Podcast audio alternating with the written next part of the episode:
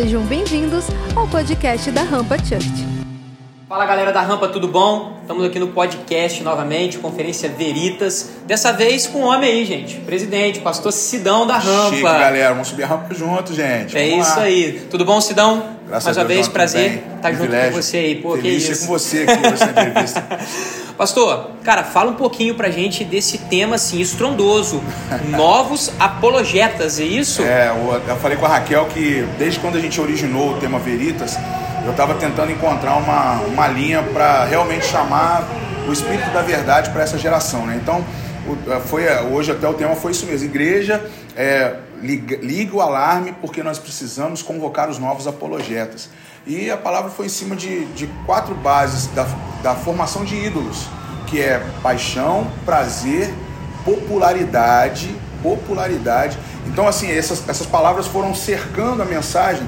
E quando eu cheguei à conclusão, era para trazer exatamente o que? O inverso disso. Ah, hoje a geração de tecnologia, as novas, as, novas- as redes sociais, elas trazem esse âmbito.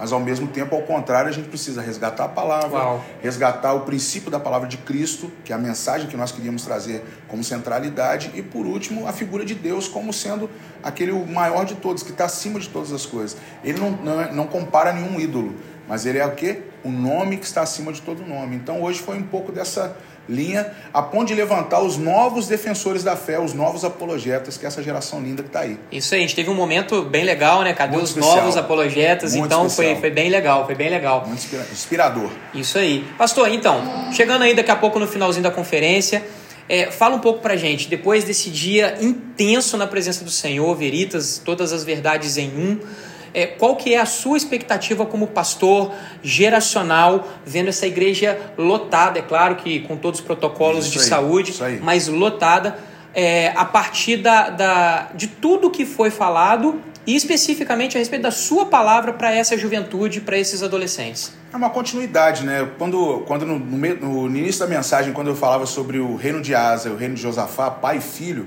eu quis exatamente mostrar que é um, um legado de continuidade. Lógico que a gente lembrando que o ministério do rei Asa lá teve uma. foram divididos em duas partes. Na primeira, que ele consagrou o ministério dele, o reinado dele, com aquilo que o pai dele ensinou, e logo depois aquela quebra que veio uma maldição familiar e tudo mais. Mas o mais importante é que nós queríamos aqui frisar essa continuidade dessa nova geração como defensores da fé.